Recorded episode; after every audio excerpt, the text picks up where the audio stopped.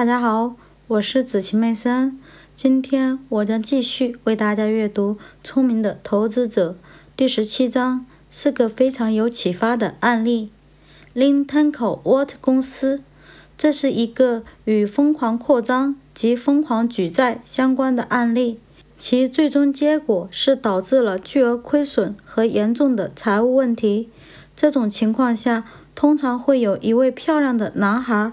或年轻的天才对这家大公司的设立及其不光彩的倒闭负主要责任。然而，还有许多人难辞其咎。LTV 的兴衰可以从该公司1958至1970年的简要损益账户和资产负债项目中大体反映出来。表一中汇集了这方面的信息。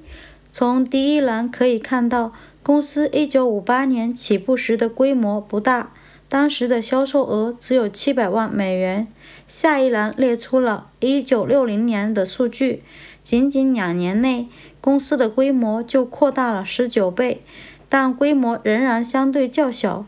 随后的1967年和1968年进入了兴旺时期，此时销售收入又增加了十九倍，达到了二十八亿美元。债务从四千四百万美元扩大到令人畏惧的十六点五三亿美元。一九六九年进行了新的并购，从而使得债务进一步增加，债务总额达到了十八点六五亿美元，并且开始出现严重的问题。这一年，在扣除特殊项目之后，出现了一笔巨额的亏损。股票从1967年169.5美元的最高价跌到了24美元的最低价。作为该公司负责人的年轻天才被替换了。1970年的结果更加可怕，公司报告的最终净亏损接近于7000万美元，股票一路下滑到7.125美元的最低价位。而且它的最大一批债券的报价曾经一度下降到每一美元十五美分这个可怜的价位。公司急速扭转了扩张政策，一些重要的权益也在市场挂牌出售，因此在降低巨额债务方面取得了一些进展。表中的数据有很好的说服力，从而使得我们不必做太多的评论。下面是我们要谈的几点。一公司的扩张并非没有出现过障碍。一九六一年出现过一笔不大的营业赤字，但是实践中采用了一种方法，并且后来在一九七零年的许多报告中都可以看到这种做法。公司显然决定将所有可能的费用和准备都划入到某一不好的年份之中去。这笔金额大约为一千三百万美元。比公司前三年的净利润之和还要多，这样处理之后就可以拿出，比如一九六二年的利润记录了。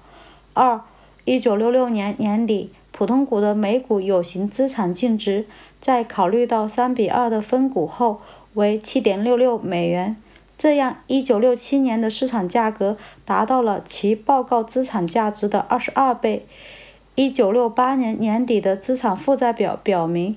与三百八十万普通股和 AA 级股份相对应的资产为二点八六亿美元，即每股大约七十七美元。但是，如果我们全额扣除优先股的价值，将商誉项目和巨额的债券折价资产排除在外，每股的资产价值仅剩下了三美元。随后几年的亏损，使得这笔有形权益彻底消失了。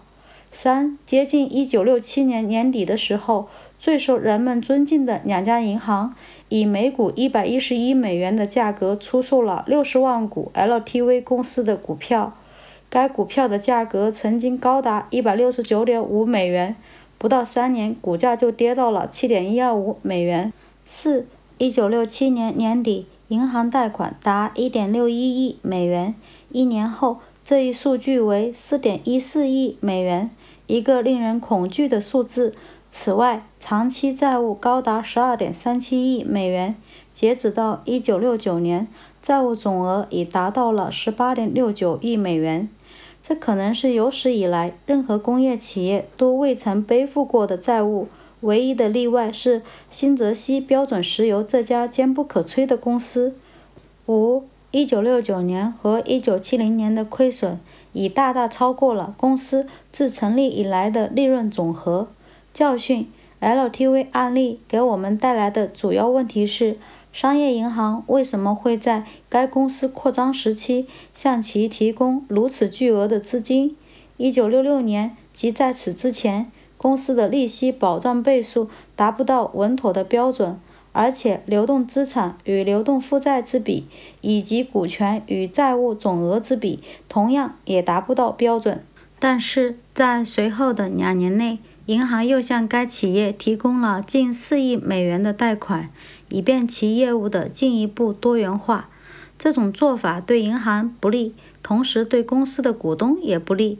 如果 LTV 这一案例能够使得商业银行在未来不会对这种不稳健的扩张提供支持，那么我们最终就有了一些收获。